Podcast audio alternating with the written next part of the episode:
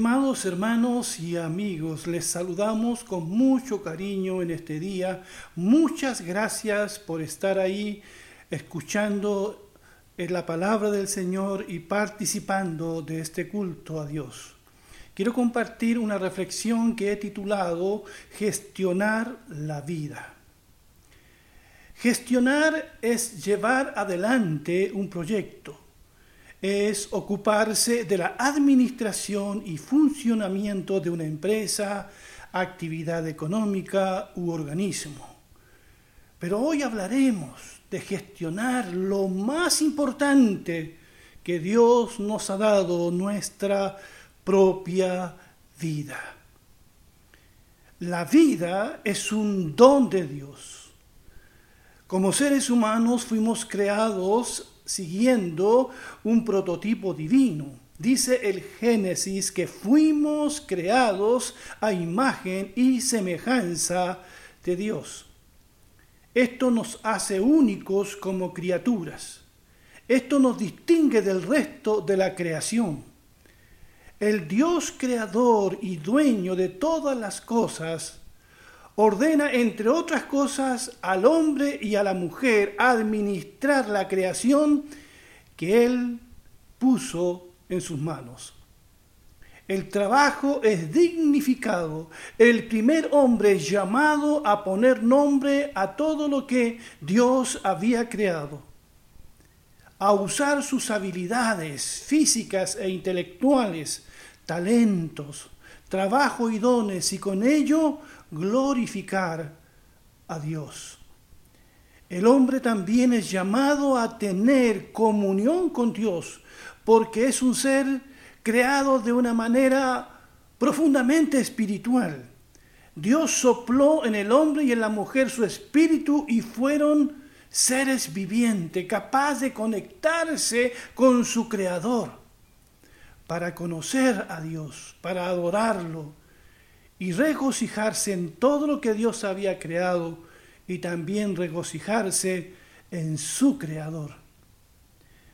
Toda la vida humana, todo lo que somos ha sido dado para honrar al Creador, al Señor. Hemos de servir a Dios y a su reino en cuerpo, alma y espíritu no solo en alma, sino con todo nuestro ser, nuestro ser completo, total e integrado en una sola persona. Esta realidad preciosa que disfrutamos, esta existencia que se nos ha dado debe ser vivida para aquel que nos ha dado la vida. La Biblia dice en Romanos 14, 7 y al 8 lo siguiente, porque ninguno de nosotros vive para sí y ninguno muere para sí. Pues si vivimos, para el Señor vivimos y si morimos, para el Señor morimos. Así pues, sea que vivamos o que muramos, del Señor somos.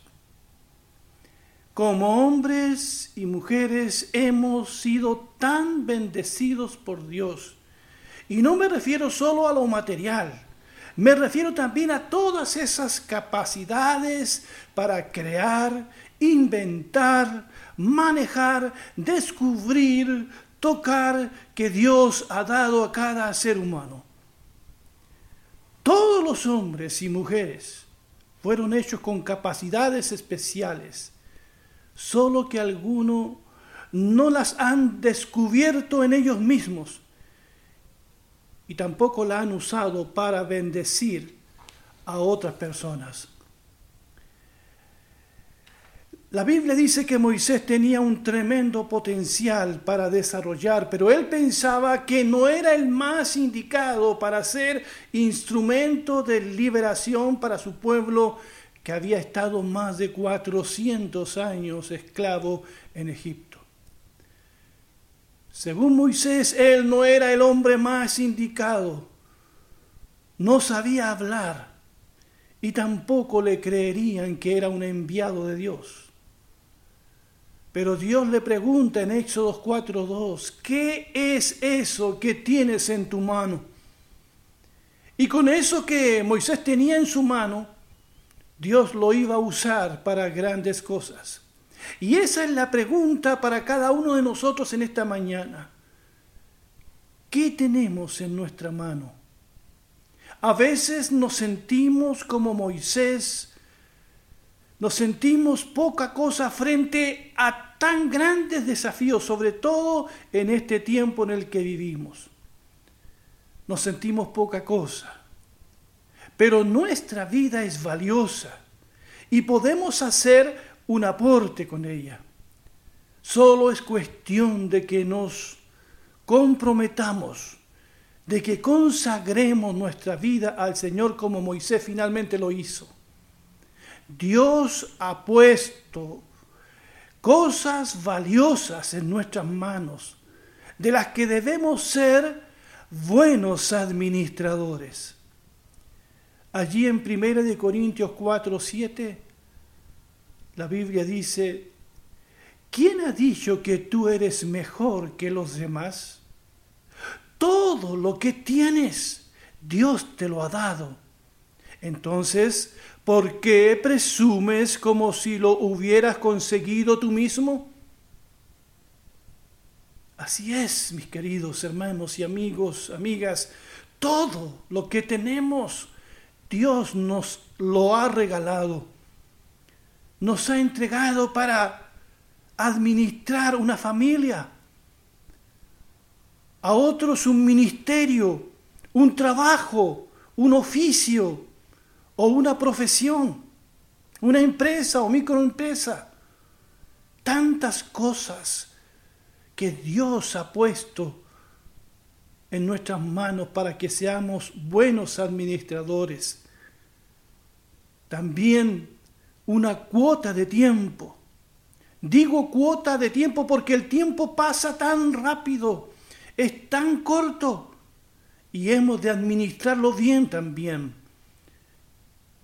Este mismo Moisés en el Salmo 90 hace una oración tan sabia, tan profunda.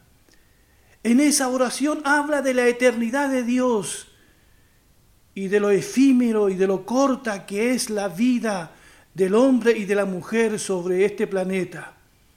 Dice allí que nuestros años son como un pensamiento, dice que la vida es como un sueño, dice que la vida es como la flor que hoy es cortada y a la tarde ya está marchita. Así pasamos, así volamos a la eternidad. Por eso dice en ese salmo Moisés que le pide a Dios sabiduría para poder vivir de una buena manera la vida que Dios le ha dado. Allí en Santiago 4:14 la Biblia dice, ¿cómo saben que será de su vida el día de mañana? La vida de ustedes es como la neblina del amanecer. Aparece un rato y luego se esfuma. Dios nos ha dado algo sumamente valioso la vida. Y hemos de ser entonces buenos administradores de esa vida. No importa la cantidad de años que vivamos aquí, sino en cómo utilicemos esos años, cómo los vivamos. Dios podría preguntarnos un día, ¿qué hiciste con los 30, los 60, los 90 años de vida que te di. ¿Cuántos jóvenes desperdician su juventud? ¿Cuántos de nosotros lo hicimos? ¿Cuántos los están haciendo en este tiempo? La vida no es solo fiesta. La vida no es ocio. La vida no es no hacer nada. No es farrearse la existencia no es tampoco jubilarse, aún eso es cambiar de actividad solamente. Un día cada uno de nosotros será juzgado en la forma en que vivió la vida. Me llamó la atención esta semana un artículo de un medio local que hablaba de un hombre de apenas 44 años que padece sarcoma en etapa 4.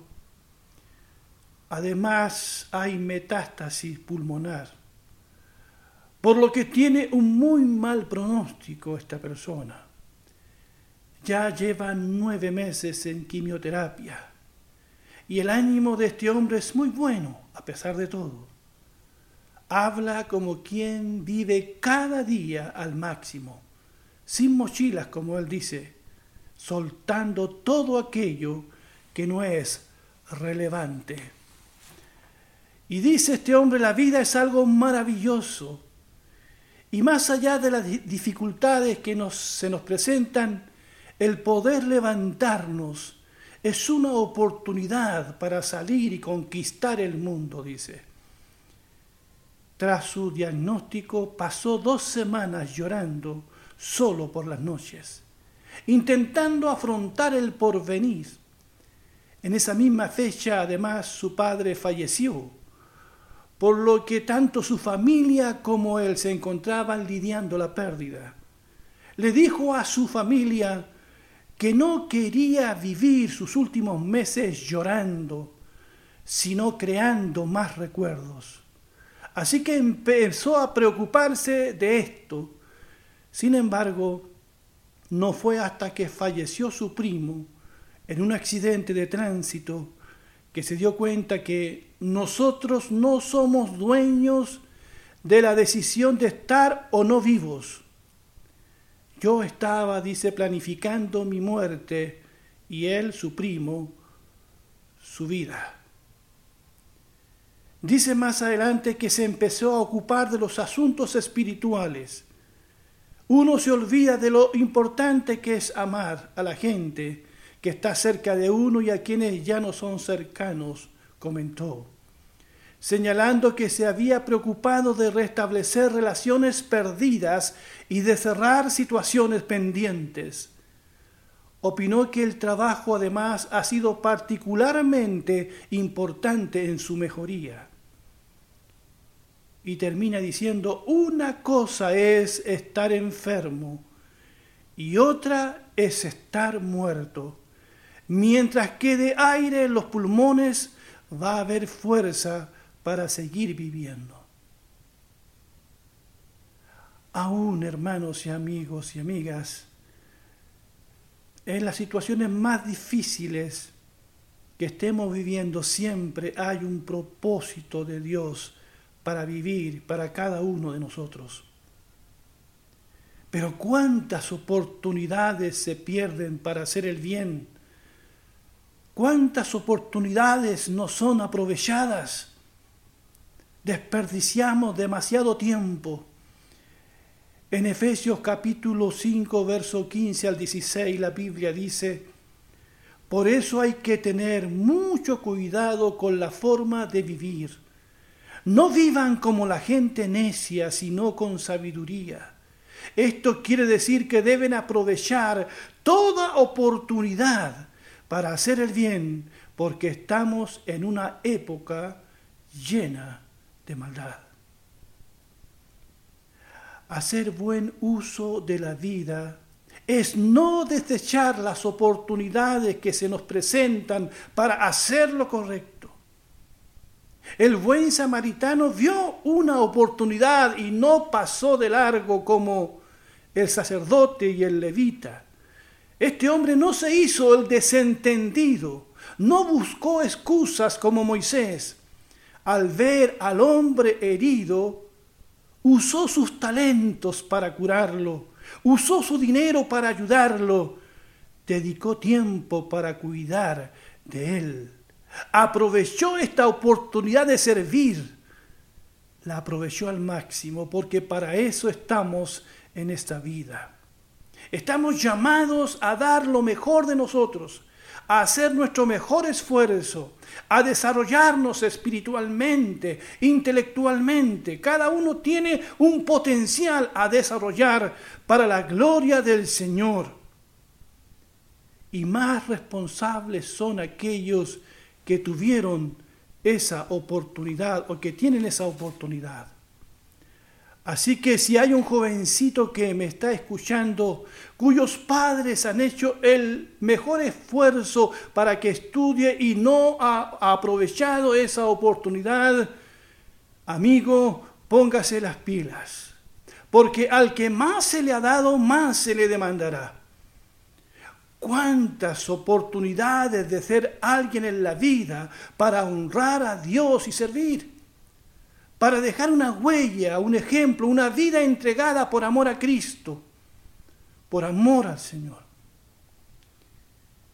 ¿Cuál ha sido el impedimento para que podamos gestionar responsablemente esta vida que Dios nos ha dado? Algunos no lo hacen por egoísmo, sí, por egoísmo. Jesús habló de negarse a sí mismo. Allí en Lucas 9, 23 al 24, Jesús dijo, entonces dijo a la multitud, si alguno de ustedes quiere ser mi seguidor, tiene que abandonar su propia manera de vivir, tomar su cruz cada día y seguirme. Si tratas de aferrarte a la vida, la perderás. Pero si entregas tu vida por mi causa, la salvarás. Creo que esto no requiere mayor comentario, sino que decir amén a las palabras de Jesucristo, que son tan desafiantes, que nos sacan de nuestra comodidad, de nuestro egoísmo, y nos invitan a invertir la vida en el reino de Dios. El miedo ha sido otro impedimento para gestionar responsablemente la vida. Allí en Mateo 25, verso 14 al 30, Jesús contó el relato de un hombre que puso sus bienes, sus talentos en manos de tres siervos. Con este relato Jesús comparó el reino de los cielos, así que es muy importante lo que él va a decir aquí. A uno este hombre rico dio una cierta cantidad y a los otros otra. Pero del último hombre se dice lo siguiente. Leo Mateo 25, 24 al 30. Entonces el hombre que había recibido mil monedas se acercó a su patrón y le dijo, Señor, yo sé que usted es un hombre duro cosecha donde no ha plantado y recoge donde no ha sembrado. Tuve miedo y fui y escondí el dinero en el suelo. Aquí le entrego lo que es suyo. El patrón le contestó, eres un siervo malo y perezoso. En el verso 28 dice, entonces el patrón les dijo a otros siervos, tomen el dinero de ese siervo y dénselo al que tiene diez mil monedas Así es, porque el que use bien lo que se le da, recibirá más, aún más de lo que necesita. Pero al que no lo haga, se le quitará todo lo que tiene. Echen a este siervo inútil afuera, a la oscuridad, donde la gente llora y cruje los dientes. Escuchando este relato de Jesús, podemos preguntarnos, ¿es tan serio despilfarrar la vida? ¿Es tan serio para Dios despilfarrar los talentos, las habilidades innatas, el dinero, las oportunidades para servir? Así es, mis queridos hermanos y hermanas, así es, estimado joven porque Dios quiere que fructifiquemos. Ese fue el primer mandamiento dado por Dios en Génesis. Dios quiere que llevemos fruto, que multipliquemos, que gestionemos responsablemente nuestra vida. Todo lo que Dios ha puesto en nuestras manos, tenemos que hacerlo bien, porque son como dice esta historia, son sus bienes, son sus bendiciones, no son nuestras. Solamente somos administradores. me llama la atención cómo es llamado este siervo que no hizo una buena gestión con su vida y de todo lo que se le confió. Aquí se le llama siervo malo y perezoso. Otra versión dice siervo perverso y perezoso. Y al final del relato lo llaman siervo inútil. Es cosa seria entonces no gestionar responsablemente la vida. Algunos no lo hacen por egoísmo, por temor, pero otros no lo hacen por causa del pecado. El pecado es capaz de destruirnos, de robarnos todo el potencial para usarlo de manera egoísta. El pecado nos aparta del propósito de Dios, nos hace perder el tiempo, nos nubla la visión para no ver lo que Dios tiene preparado para cada uno de nosotros. Esas buenas obras que Él preparó de antemano para que andemos en ella, como dice la palabra del Señor. A veces me he puesto a pensar en todos los hombres y mujeres que prometían tanto, pero que han sido despojados de sus talentos por causa del pecado, por causa también del alcohol y las drogas. Recuerdo a un hombre que limpiaba autos en Iquique y siempre cuando hablaba con él, lo encontraba leyendo el diario o leyendo gastados, gastados libros. Y siempre pedía libros para leer.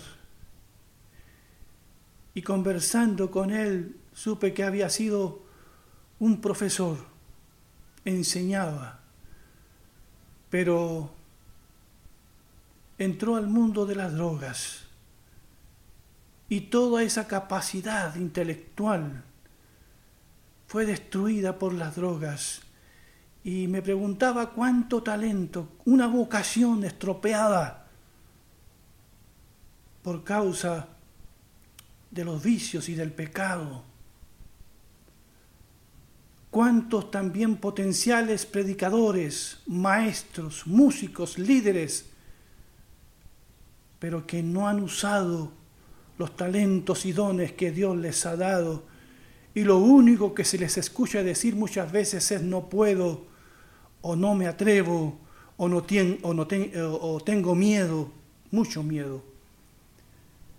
Dios nos pedirá cuentas acerca de cómo gestionamos la vida que Él nos ha prestado, los talentos, los dones, el tiempo, las oportunidades. Si alguien que me está escuchando cree que puede hacer lo que quiera con su vida y pasar desapercibido, está muy equivocado. ¿Qué nos dirá el Señor en aquel día? ¿Nos dirá siervo malo, sierva mala y perezoso? ¿Nos dirá como le dijo a este hombre siervo inútil? ¿O nos dirá lo que dice Mateo 25, 23? Su Señor le respondió, hiciste bien, siervo bueno y fiel. Has sido fiel en lo poco, te pondré a cargo de mucho más. Ven a compartir la felicidad de tu Señor. ¿Qué dirá Dios de ti en aquel día? ¿Qué dirá Dios de mí? Que seamos buenos administradores de la vida y de todo lo que Dios nos ha dado. Un abrazo, que Dios les bendiga. Amén.